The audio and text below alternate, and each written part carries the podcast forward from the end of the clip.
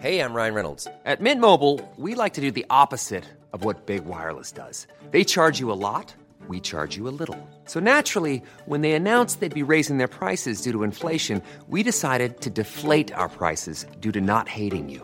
That's right. We're cutting the price of Mint Unlimited from $30 a month to just $15 a month. Give it a try at mintmobile.com slash switch. $45 upfront for three months plus taxes and fees. Promo rate for new customers for limited time. Unlimited more than 40 gigabytes per month. Slows. Full terms at mintmobile.com.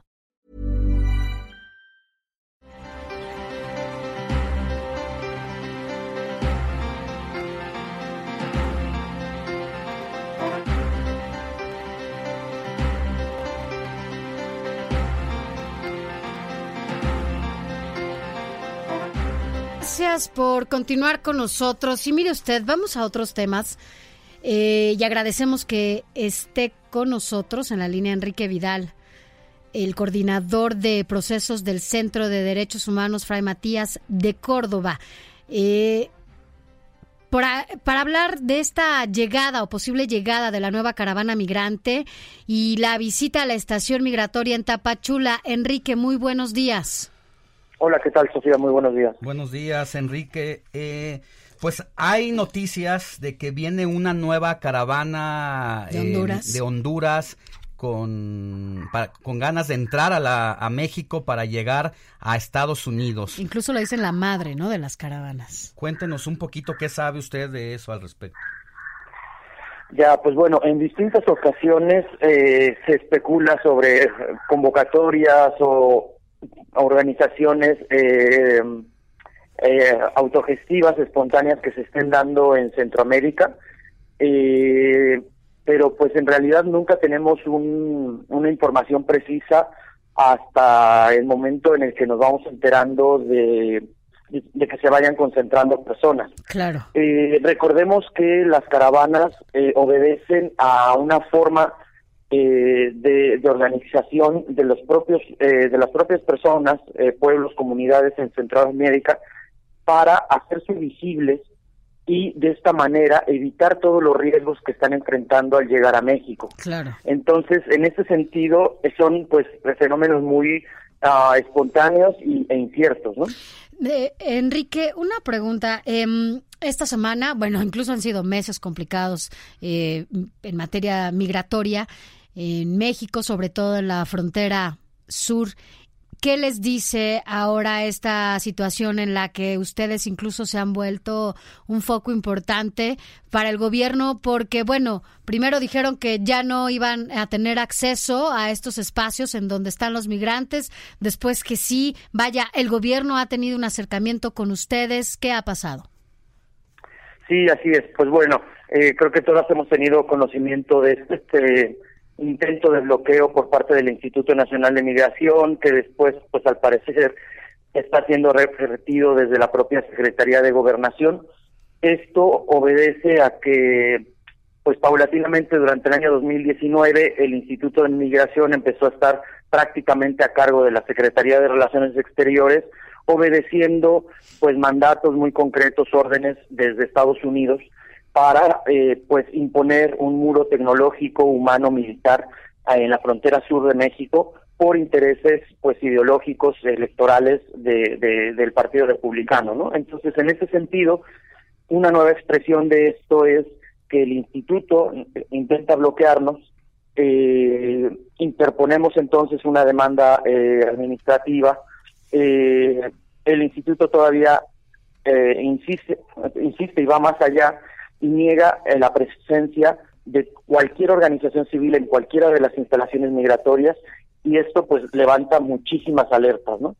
Eh, actualmente tuvimos un diálogo con el Instituto Nacional de Migración. A partir de la próxima semana vamos a, a poder ingresar. Mm. Sin embargo, pues hay que recordar que ya hay un daño causado, ya hay cientos de personas que no han logrado ser eh, escuchadas, informadas sobre sus derechos y asistidas jurídicamente para para, para evitar una deportación.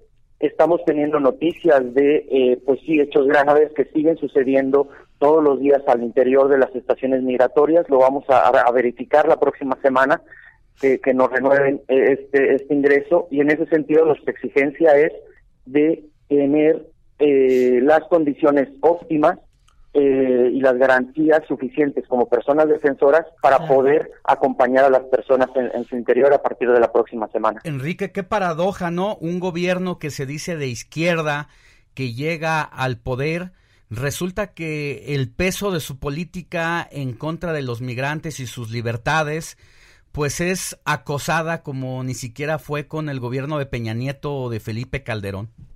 O de Fox, ¿no?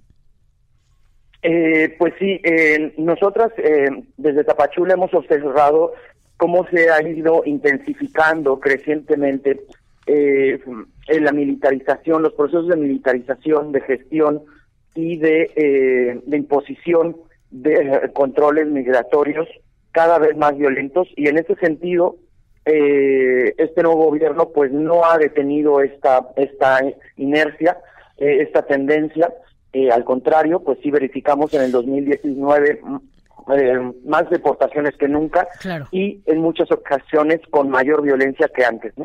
Y Enrique, dime algo, en caso de que esta semana que, que viene, en donde ustedes podrán tener acceso a los centros en donde estén ubicados los migrantes, no se diera o no se dieran estos términos que, bueno, pues tendrían que darse para que ustedes fueran eh, estos observadores, ¿no? Del tratamiento y de la situación por la que están pasando los migrantes.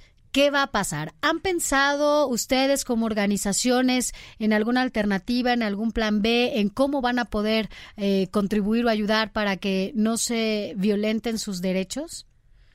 Sí, bueno, nosotras tenemos como organización esta estrategia de visitas eh, dos veces por semana en la estación migratoria siglo XXI, desde el 2006 prácticamente, y tenemos el permiso eh, que otorga el Instituto de Migración desde el año 2012 en que se crean las reglas de, eh, de funcionamiento de las instalaciones migratorias. Eh, y en ese sentido, nuestra demanda administrativa contra el instituto pues sigue vigente, no, eh, no hemos presentado ningún desistimiento de esta demanda. Igualmente estamos con una queja ante la Comisión Nacional de Derechos Humanos y ante el órgano interno de control del Instituto de Migración que depende de la Secretaría de Función Pública. Y han sido instancias que han sido hasta el momento pues receptivas de nuestra de nuestra demanda. Y en este sentido eh, pues seguimos eh, vigilantes y con los recursos legales vigentes eh, en caso de cualquier obstaculización, bloqueo o, o, que persista esta difamación que el instituto ha eh, pues presentado hacia nosotras. Y en ese sentido eh, pues es también muy importante eh, para nosotras el poder eh, pues recuperar esta interlocución que en algún momento se llegó a tener con el instituto y que durante todo el 2019 prácticamente se perdió, ¿no? Sí, Enrique, eh, llama la atención también que pues las declaraciones del padre Solalinde eh, digan o señalen que detrás de estas caravanas eh, hay un interés por desestabilizar al gobierno de Andrés Manuel López Obrador. Bueno, pues eh, eh, pues respetamos todas, ¿no? Las personas en México pues la libre manifestación de ideas, sin embargo, pues no estamos de acuerdo con, claro. con ese tipo de análisis ¿no?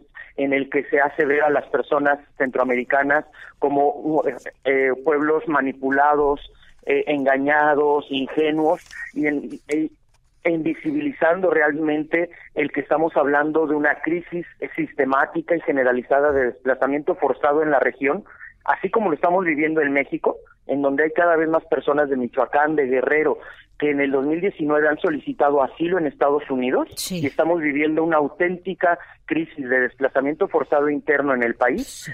Eh, lo mismo está pasando en Centroamérica. Entonces no podemos decir que las personas de México sí están siendo eh, víctimas de un desplazamiento forzado y sí lo reconocemos, pero cuando hablamos de los contextos en Centroamérica lo queremos ver distinto, pues ¿no?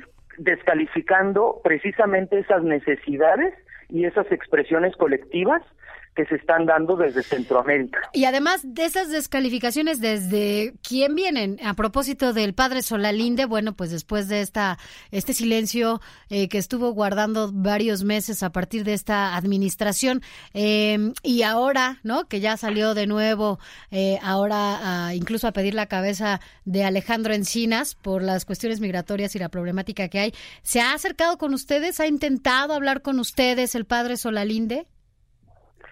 Eh, pues bueno, eh, nosotras como organizaciones de derechos humanos eh, privilegiamos nuestra articulación local, regional, a partir de principios compartidos y de estrategias de defensa de derechos humanos, pues que vayan en congruencia con, el análisis que antes hemos presentado. Y en ese sentido, pues no mantenemos un diálogo en ese sentido eh, y no nos parece tampoco eh, necesario, ¿no? Así es.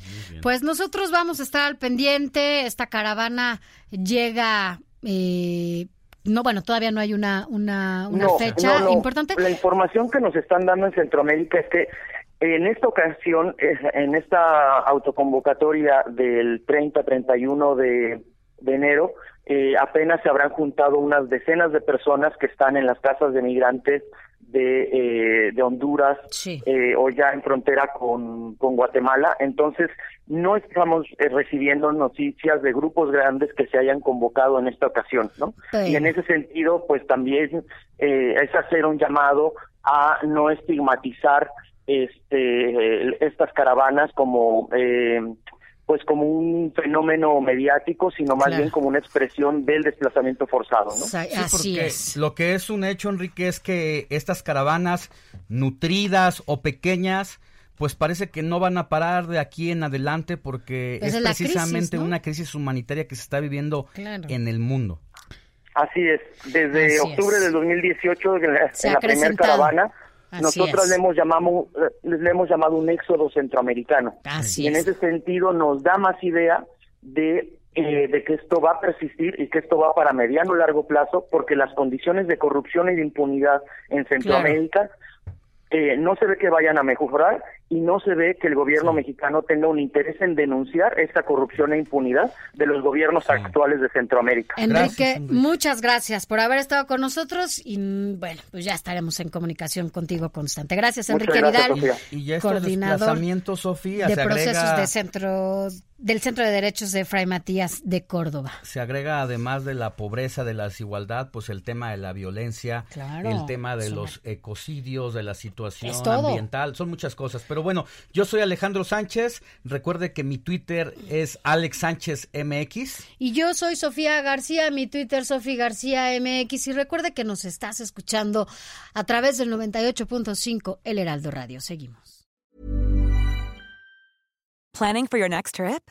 Elevate your travel style with Quince. Quince has all the jet setting essentials you'll want for your next getaway, like European linen, premium luggage options, buttery soft Italian leather bags, and so much more and is all priced at 50 to 80% less than similar brands. Plus, Quince only works with factories that use safe and ethical manufacturing practices.